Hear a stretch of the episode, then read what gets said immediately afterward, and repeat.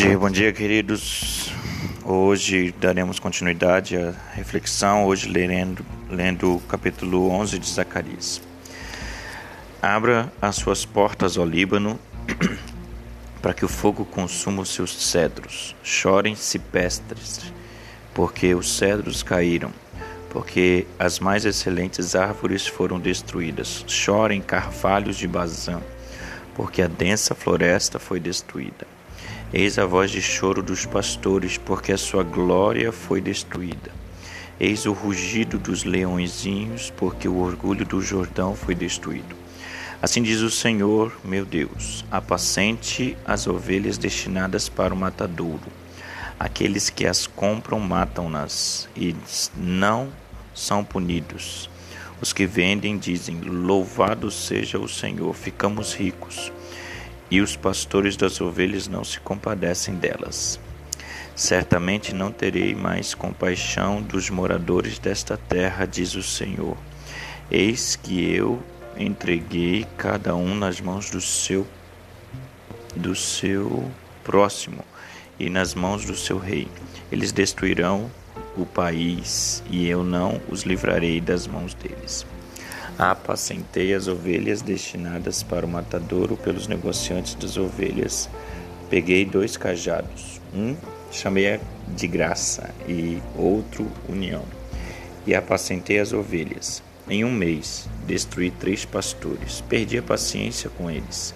E também eles se cansaram de mim. Então eu disse: Não serei mais o pastor de vocês. Quem tiver de morrer, que morra.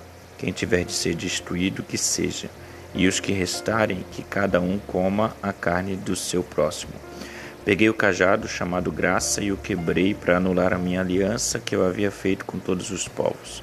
Portanto, a aliança foi anulada naquele dia, e os negociantes de ovelhas que estavam me observando reconheceram que isto era a palavra do Senhor. E eu lhes disse: Se estiverem de acordo, paguem o meu salário, se não deixe por isso mesmo. Então pesaram o meu salário trinta moedas de prata. Então o Senhor me disse: Pegue esse dinheiro, esse magnífico preço em que fui avaliado por eles, e jogue para o oleiro. Peguei trinta moedas de prata e as joguei para o oleiro na casa do Senhor. Depois quebrei o segundo cajado chamado União para romper a irmandade entre Judá e Israel. O Senhor me disse: Agora pegue os apetrechos de um pastor insensato, porque eis que eu levantei Levantarei na terra um pastor que não cuidará das ovelhas que estão perecendo, não buscará a desgarrada, não curará a que foi ferida, nem apacentará a sã, mas comerá a carne das ovelhas gordas e arrancará até os cascos delas. Ai do pastor inútil que abandona o rebanho. A espada cairá sobre o seu braço e sobre o seu olho direito. O braço ficará completamente seco e o olho direito totalmente cego. Bom, esse é o texto do capítulo 11 e o capítulo 11 vai falar para nós sobre nós discernirmos acerca dos falsos profetas. Logo no início do texto é, do capítulo 11 vai falar sobre a destruição de madeiras nobres, como cedros, cipestres, árvores é, as mais excelentes. Fala também sobre o carvalho, e essas madeiras fortes, essas árvores são comparadas com aqueles que se envaidecem, que crescem, porém a, a glória deles será totalmente destruída.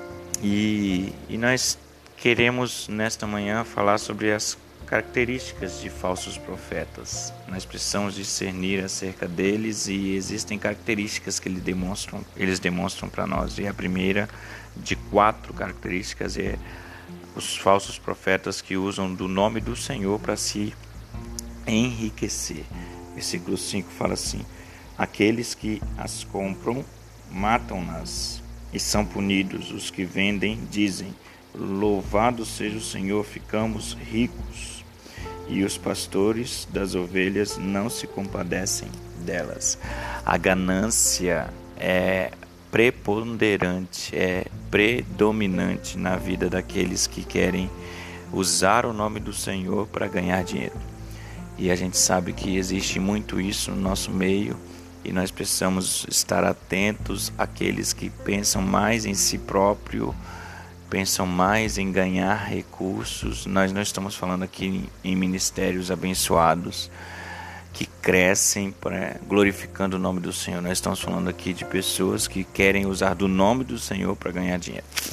A segunda característica de falsos profetas são aqueles que não têm compaixão pelas ovelhas. Versículo 16 diz assim: Porque eis que eu levantarei na terra um pastor que não cuidará das ovelhas que estão perecendo, não buscará a desgarrada, não curará a que foi ferida, nem apacentará a sã, mas comerá a carne das ovelhas gordas e arrancará até os cascos delas. O versículo 5 no finalzinho Diz assim: E os pastores das ovelhas não se compadecem delas. A falta de compaixão é uma característica que também domina aqueles falsos profetas. É, o uso da compaixão descrito aqui não significa aquele pastor que faz visita, que demonstra interesse por você, mas são aqueles que não lhes expõem a verdade a verdade que verdadeiramente liberta. Não ensina o que é necessário nós andarmos com Deus, não faz exortação, não prega a palavra de Deus. É muito mais do que cuidado no sentido de visita, de mandar uma mensagem, é expor a verdade, a verdade que verdadeiramente pode transformar a mente e o coração daquele que peca. Terceira característica de um falso profeta é aquele que perde o discernimento espiritual. Versículo 17 diz assim: Ai do pastor inútil que abandona o rebanho, é, os seus braços, a espada cairá sobre o seu braço e sobre o seu olho direito. O braço ficará completamente seco e o olho direito totalmente cego. Quando a gente fala aqui de cair sobre o braço, é não ter mais força. Quando a gente não tem discernimento espiritual, é porque a nossa força está esvaindo. Nós não temos força espiritual para combater as falsas doutrinas, os ensinamentos errados. E quando a gente fala da cegueira, é justamente isso. Não temos força nos braços e não temos visão espiritual. Força espiritual e discernimento. O Senhor nos apacenta por meio da graça e da unidade. Como nós vimos aí no versículo 7, apacentei as ovelhas destinadas para o matadouro pelos negociantes das ovelhas. Peguei dois cajados, um chamei graça e o outro união. A forma que o Senhor apacenta as suas ovelhas é por meio da graça e da unidade. E quando nós o rejeitamos, não discernindo espiritualmente, nós colocamos tudo a perder, como diz aí o versículo de 8 a 11, vai falando que o Senhor ele mesmo destrói a questão da graça e da unidade. Nós precisamos ler e meditar na palavra. Se nós queremos ter o discernimento, a palavra precisa ser o nosso alimento. Falsos pastores apacentam falsas ovelhas, mas as ovelhas de Jesus discernem no espírito se há ou não presença e direção do Senhor dentro da congregação através do seu pastor. Um exemplo claro está na vida de Judas, que era aquele que acompanhou o ministério de Jesus, que cuidava administrativamente do ministério de Jesus e quando ele percebeu que é, aquilo não daria lucro, não faria o nome dele ser exaltado, ele pula fora e ele acaba atraindo a Jesus. E o versículo 12, versículo 12 diz é, exatamente o preço que Judas trocou Jesus, 30 moedas.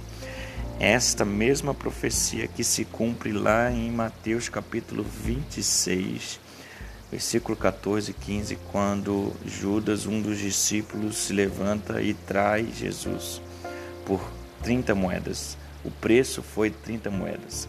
E da mesma forma que aqui no texto as moedas são lançadas na casa do Senhor, lá Judas também faz a mesma coisa. Não é muito diferente de hoje em dia. Hoje há muitas pessoas que estão trocando Jesus por dinheiro. estão trocando Jesus pelos seus próprios prazeres. E quando essas pessoas oram e não acontecem do jeitinho que elas queriam, elas acabam por abandonar Jesus, por abandonar a igreja, frustrada com todo mundo. Nós precisamos entender que Jesus está acima das nossas vontades, que Jesus é soberano sobre qualquer circunstância e nós precisamos estar focados no Senhor em discernimento espiritual, com os nossos braços fortalecidos na palavra, para não nos frustrarmos por coisas pequenas. O Senhor ele deseja que a congregação sempre esteja unida por meio da graça e em unidade. E nós não podemos focar em pessoas, nós precisamos focar naquilo que o Senhor é e termos discernimento espiritual acerca do Senhor. E por último, falsos profetas têm a característica de trazer confusão e destruição ao povo. Versículo 6 diz assim: Certamente não terei mais compaixão dos moradores dessa terra, diz o Senhor. Eis que eu entregarei cada um nas mãos do seu próximo e nas mãos do seu rei. Eles destruirão o país e eu não os livrarei das suas mãos. Nós precisamos definir o alimento que nós queremos comer. A tecnologia, na verdade, tem coisas ruins, tem coisas boas, mas também tem trazido coisas muito ruins, tem trazido grandes dificuldades no reino, porque nós estamos sendo alimentados para o nosso ego. E isso tem trazido grande confusão, isso tem trazido grande destruição no nosso meio que nós possamos buscar basear as nossas, as nossas vidas não em homens, não em ministérios, mas em Cristo Jesus, por meio da palavra, para que nós não sejamos aqueles que estão sendo levados para fazer confusão, para trazer destruição no meio do, do povo, no meio do reino de Deus. Que o Senhor nos abençoe, que o Senhor nos faça entender e discernir acerca desses falsos profetas. Amanhã continuaremos o estudo do livro de Zacarias, capítulo 12.